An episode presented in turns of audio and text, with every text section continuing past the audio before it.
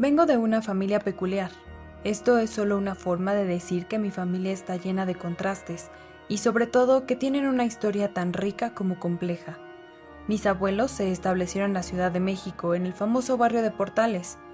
Mis abuelos a quienes llamábamos cariñosamente Papá Panchito y Mamá Blanquita, así como sus hijos, José el mayor, Francisco que era mi padre, Fidelina y Enrique el menor. Para mi familia, los eventos paranormales han formado parte de nuestra vida constantemente. Si bien se han presentado eventos en todo tipo de lugares y circunstancias, la casa de la calle de Tokio, en la colonia Portales donde incluso yo viví, ha sido un punto en donde particularmente han pasado cosas extrañas. Mis familiares y yo en cierto modo atribuimos mucho de esto a mi abuela, mamá Blanquita, ya que era abiertamente una practicante de las artes oscuras. De entre tantas historias que tengo para compartir, quise comenzar con una que a mi papá siempre le pareció especial. Cuando mi padre era joven y vivía en el barrio de Portales, la figura de mi tío José, o Pepe, a modo de cariño, era legendaria. En su juventud, mi tío Pepe era el guapo del barrio, le sobraban conquistas y la verdad es que, por los relatos que mi papá y mis tíos cuentan, no podríamos describirlo de otra manera sino como alguien con mucho carisma y que era imposible no admirar. Además de tener pinta de galán, ser buen bailarín, cantar y tocar la guitarra, mi tío portaba la fama de duro. Bueno, de ser muy bueno para pelear. Como se dice vulgarmente, bueno para las trompadas. No muy acorde a la filosofía de estos días, pero más común de lo que parece en esas épocas, se contaban historias de que mi tío Pepe recibía ofertas continuas de mujeres, algunas de ellas casadas, para que les hiciera un hijo. No solo hablamos de alguien con una popularidad local, sino de un individuo que gozaba del amor completo de su familia. Era el ídolo de su casa y claramente el predilecto de mi abuela. De sus hermanos, era mi papá quien más lo seguía y buscaba ser mucho como él. Mi abuelo era alguien que por sus ocupaciones estaba mucho tiempo fuera de la ciudad y de su casa, por lo que mi papá veía a Pepe como un modelo a seguir.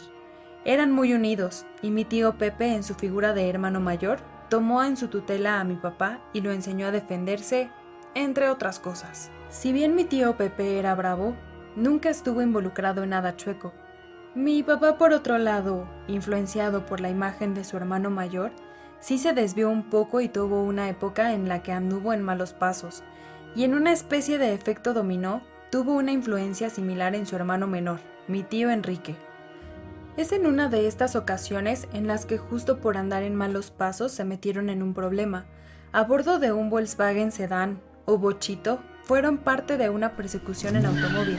Intentaban eludir a sus persecutores, mi papá al volante haciendo toda clase de movimientos y trucos, mi tío Enrique haciendo uso de un arma que siempre presumió y le encantaba, su Colt Python 357.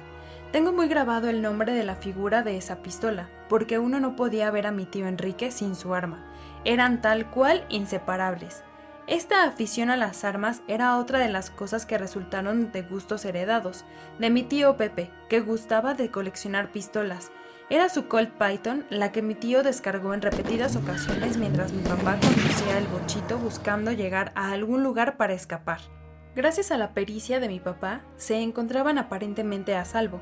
Probablemente al disminuir un poco la adrenalina fue que súbitamente mi papá sintió un piquete en la espalda y unos instantes después comenzó a perder fuerza en sus piernas.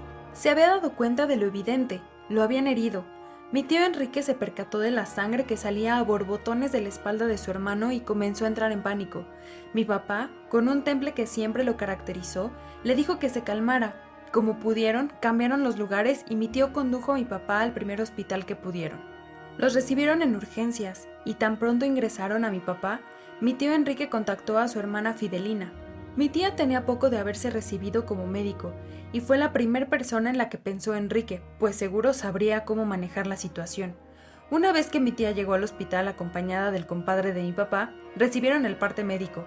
La herida era crítica y los estudios de imagen y radiología mostraban el impacto demasiado cerca de la columna vertebral, justo a la altura de los omóplatos, o las alitas como les decimos comúnmente Los médicos no solo estaban preocupados por las secuelas en movilidad que podría dejar la herida, realmente consideraban un riesgo de muerte para mi padre.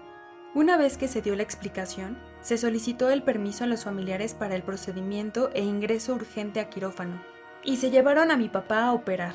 Mi tío Enrique, mi tía y el compadre de mi papá se quedaron unos momentos en el pasillo, un poco en shock por las noticias. En ese momento, según relatan, vieron llegar a mi tío Pepe, que les preguntó por Pancho, a quien dirigieron al quirófano. Mira, es por allá, se lo acaban de llevar hace un momento.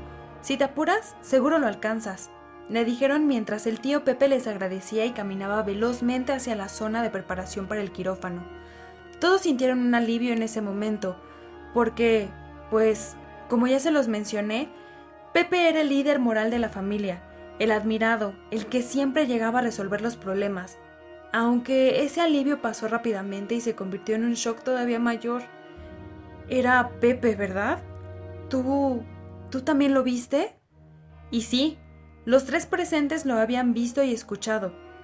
Es ahora importante aclarar que mi tío Pepe había fallecido un año antes de estos eventos. Su muerte fue un accidente un tanto trágico. Como les dije, Tenía una afición por coleccionar pistolas de todo tipo y antigüedad. Se encontraba echando unos tragos en casa con un amigo que él quería mucho, y este amigo demostró interés por una vieja pistola que se encontraba atascada y no servía. Mi tío Pepe, en un acto de generosidad, le dijo que con gusto se la regalaba, y mientras el amigo la manipulaba, el arma se disparó accidentalmente, privando de la vida a mi tío de forma instantánea. Esa fue una de tantas veces que mi tío apareció después de muerto. En lo que a mí respecta, siempre he creído que logró descansar hasta que mi abuela falleció. Ella... ella no lo dejaba descansar. Al ser su hijo adorado, estoy segura de que encontró la manera de retenerlo en este plano, de no dejar que se fuera por completo.